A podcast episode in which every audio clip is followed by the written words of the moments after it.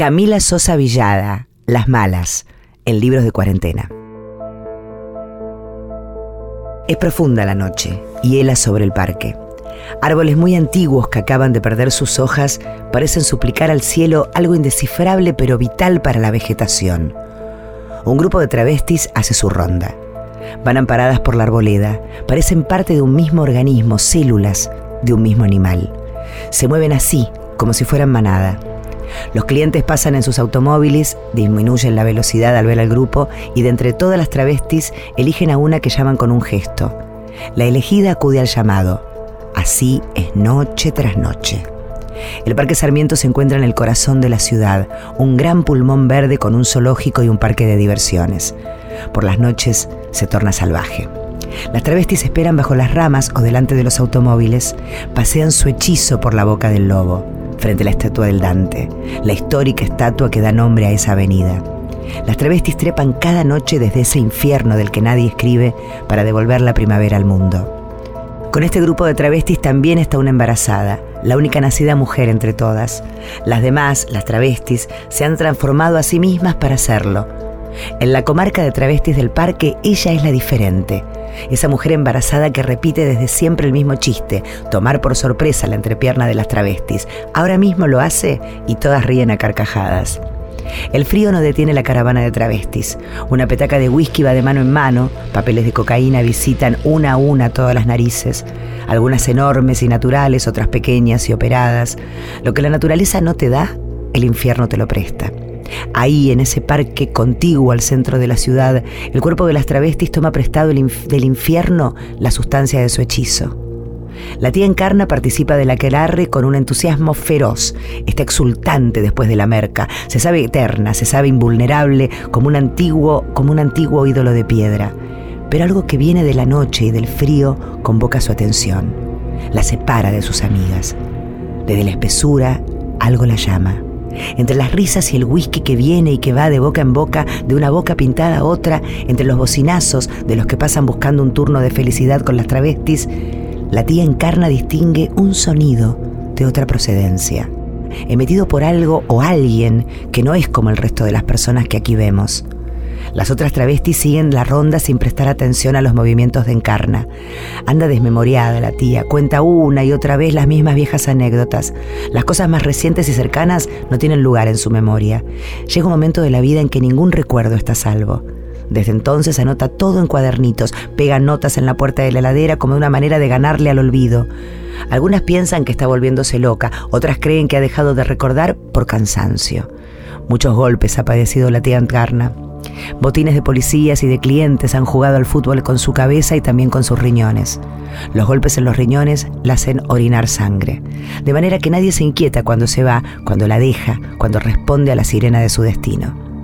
Se aleja un poco desorientada, hostigada por los zapatos de acrílico que a sus 178 años se sienten como una cama de clavos. Camina con dificultad por la tierra seca y el yuyal bravo que crece al descuido. Cruza la avenida del Dante como un silbido hacia la zona del parque donde hay espinas y barrancas y una cueva en la que las maricas van a darse besos y consuelo y que han apodado la cueva del oso. A unos metros está el Hospital Rawson, el hospital que se encarga de las infecciones, nuestro segundo hogar. Zanjas, abismos, arbustos que lastiman, borrachos masturbándose. Mientras la tía encarna se pierde entre los matorrales, comienza a suceder la magia. Las putas, las parejas calientes, los levantes fortuitos, aquellos que logran encontrarse en ese bosque improvisado, todos dan y reciben placer dentro de los autos estacionados a la Bartola, o echados entre los yuyos, o de pie contra los árboles. A esa hora, el parque es como un vientre de gozo, un recipiente de sexo sin vergüenza.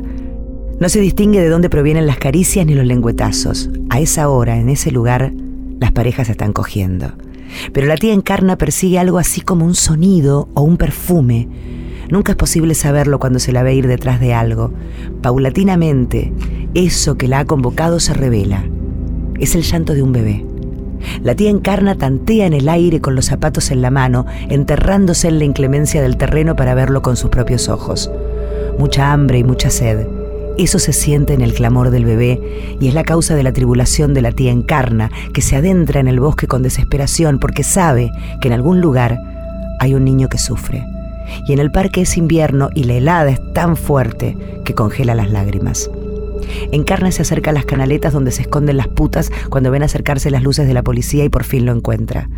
Unas ramas espinosas cubren al niño. Llora con desesperación. El parque parece llorar con él. La tía Encarna se pone muy nerviosa, todo el terror, todo el terror del mundo se le prende a la garganta en ese momento. El niño está envuelto en una campera de adulto, una campera inflable verde. Parece una lora con la cabeza calva. Cuando intenta sacarlo de su tumba de ramas se clava espinas en las manos y las pinchaduras comienzan a sangrar. Tiñen las mangas de su blusa. Parece una partera metiendo las manos dentro de la yegua para extraer al potrillo. No siente dolor. No repara en los cortes que le hacen las espinas. Continúa apartando ramas y finalmente rescata al niño que aúlla en la noche. Está cagado entero, el olor es insoportable. Entre las arcadas y la sangre, la tía encarna, lo sujeta contra el pecho y comienza a llamar a los gritos a sus amigas. Sus gritos deben viajar hasta el otro lado de la avenida. Es difícil que la escuchen. Pero las travestis perras del Parque Sarmiento de la ciudad de Córdoba escuchan mucho más que cualquier vulgar humano. Escuchan el llamado de la tía Encarna porque huelen, huelen el miedo en el aire y se ponen alerta. La piel de gallina, los pelos erizados, las branquias abiertas, las fauces en tensión. Travestis del parque, vengan, vengan, vengan que he encontrado algo, grita. Un niño de unos tres meses abandonado en el parque, cubierto con ramas, dispuesto así para que la muerte hiciera con él lo que quisiera, incluso los perros y los gatos salvajes que viven ahí, en todas partes del mundo, los niños son un banquete. Las travestis se acercan con curiosidad, parecen una invasión de zombies acercándose hambrientas a la mujer con el bebé en brazos. Una se lleva las manos a la boca, unas manos tan grandes que podrían cubrir el sol entero. Otra exclama que el niño es precioso, una joya. Otra inmediatamente se vuelve sobre sus pasos y dice, yo no tengo nada que ver, yo no vi nada.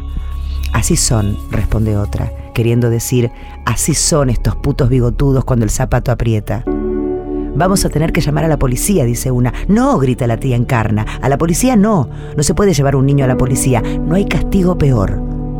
Peor es que no lo podemos tener, argumenta una voz que apela a la razón. El niño se queda conmigo. Se va a casa con nosotras. Pero ¿cómo lo vas a llevar si está todo cagado, lleno de sangre? Adentro de la cartera cabe entero.